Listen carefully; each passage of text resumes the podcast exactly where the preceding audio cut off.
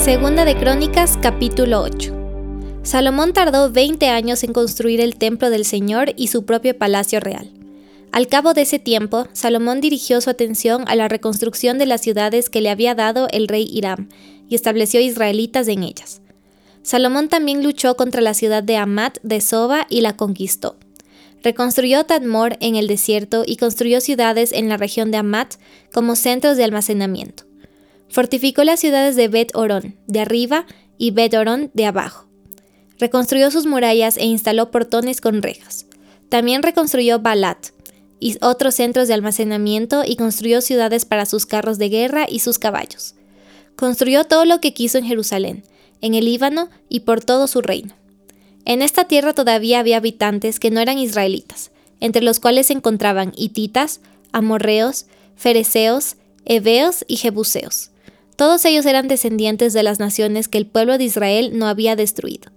Entonces Salomón los obligó a ser parte de sus trabajadores y hasta el día de hoy son trabajadores forzados. Pero Salomón no obligó a ningún israelita a ser parte de sus trabajadores, sino que los puso a su servicio como soldados, oficiales en su ejército y comandantes y conductores de sus carros de guerra. El rey Salomón también designó a 250 de ellos para que supervisaran a los trabajadores. Salomón trasladó a su esposa, la hija del faraón, de la ciudad de David al palacio nuevo que le había edificado, y dijo, Mi esposa no debe vivir en el palacio del rey David, porque allí ha estado el arca del Señor y es tierra santa. Luego Salomón presentó ofrendas quemadas al Señor sobre el altar que le había construido frente a la antesala del templo.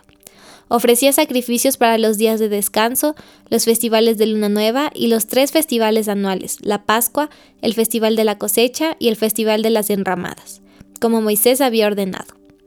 Para asignar las responsabilidades a los sacerdotes, Salomón siguió el reglamento de su padre David.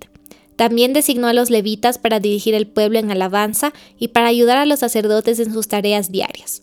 Designó porteros para cada puerta según sus divisiones, siguiendo las órdenes de David, hombre de Dios. Salomón no se desvió en absoluto de las órdenes de David respecto a los sacerdotes, los levitas y los tesoros. Así Salomón se aseguró de que todo el trabajo relacionado con la construcción del templo del Señor se llevara a cabo, desde el día en que se echaron los cimientos hasta el día en que se terminó. Después Salomón fue a Eición Geber y a Elat, puertos que están a la orilla del Mar Rojo en la tierra de Edom. Hiram le envió barcos comandados por sus propios oficiales y tripulados por marineros expertos. Estos barcos navegaron hasta Ofir, con los hombres de Salomón y regresaron con unas 15 toneladas de oro, que entregaron a Salomón. Salmos capítulo 73 En verdad Dios es bueno con Israel, con los de corazón puro pero en cuanto a mí, casi perdí el equilibrio. Mis pies resbalaron y estuve a punto de caer, porque envidiaba a los orgullosos, cuando los veía prosperar a pesar de su maldad.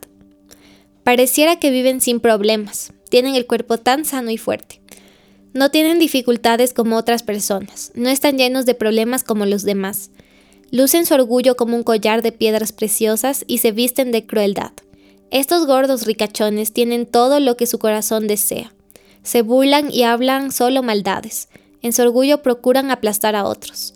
Se jactan contra los cielos mismos, y sus palabras se pasean presuntuosas por toda la tierra. Entonces la gente se desanima y se confunde al tragarse todas esas palabras.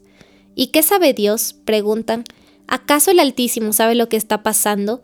Miren a esos perversos, disfruten de una vida fácil mientras sus riquezas se multiplican. ¿Conservé puro mi corazón en vano? Me mantuve en inocencia sin ninguna razón. En todo el día no consigo más que problemas. Cada mañana me trae dolor. Si yo realmente hubiera hablado a otros de esta manera, habría sido un traidor a tu pueblo. Traté de entender por qué los malvados prosperan, pero qué tarea tan difícil. Entonces entré en tu santuario, oh Dios, y por fin entendí el destino de los perversos. En verdad, los pones en un camino resbaladizo, y haces que se deslicen por el precipicio hacia su ruina. Al instante quedan destruidos, totalmente consumidos por los terrores. Cuando te levantas, oh Señor, te reirás de sus tontas ideas como uno se ríe por la mañana de lo que soñó en la noche. Entonces me di cuenta de que mi corazón se llenó de amargura, y yo estaba destrozado por dentro. Fui tan necio e ignorante. Debo haberte parecido un animal sin entendimiento. Sin embargo, todavía te pertenezco me tomas de la mano derecha, me guías con tu consejo y me conduces a un destino glorioso. ¿A quién tengo en el cielo sino a ti? Te deseo más que cualquier cosa en la tierra. Puede fallarme la salud y debilitarse mi espíritu, pero Dios sigue siendo la fuerza de mi corazón. Él es mío para siempre. Los que lo abandonen perecerán, porque tú destruyas a los que se alejan de ti. En cuanto a mí, qué bueno es estar cerca de Dios. Hice al Señor soberano mi refugio, y a todos les contaré las maravillas que haces. Juan capítulo 10 versículos 1 al 21. Les digo la verdad, el que trepa por la pared de un redil a escondidas, en lugar de entrar por la puerta, con toda seguridad es un ladrón y un bandido. Pero el que entra por la puerta es el pastor de las ovejas. El portero le abre la puerta y las ovejas reconocen la voz del pastor y se le acercan. Él llama a cada una de sus ovejas por su nombre y las lleva fuera del redil. Una vez reunido su propio rebaño, camina delante de las ovejas y ellas lo siguen, porque conocen su voz. Nunca seguirán a un desconocido, al contrario, huirán de él porque no conocen su voz. Los que oyeron a Jesús usar este ejemplo no entendieron lo que quiso decir. Entonces les dio la explicación. Les digo la verdad, yo soy la puerta de las ovejas. Todos los que vinieron antes que yo eran ladrones y bandidos, pero las verdaderas ovejas no los escucharon. Yo soy la puerta, los que entren a través de mí serán salvos. Entrarán y saldrán libremente y encontrarán buenos pastos. El propósito del ladrón es robar y matar y destruir. Mi propósito es darles una vida plena y abundante. Yo soy el buen pastor. El buen pastor da su vida en sacrificio por las ovejas. El que trabaja a sueldo sale corriendo cuando ve que se acerca un lobo. Abandona las ovejas porque no son suyas y él no es su pastor. Entonces el lobo ataca el rebaño y lo dispersa. El cuidador contratado sale corriendo porque trabaja solamente por el dinero y, en realidad, no le importan las ovejas. Yo soy el buen pastor, conozco a mis ovejas y ellas me conocen a mí, como también mi Padre me conoce a mí y yo conozco al Padre. Así que sacrifico mi vida por las ovejas.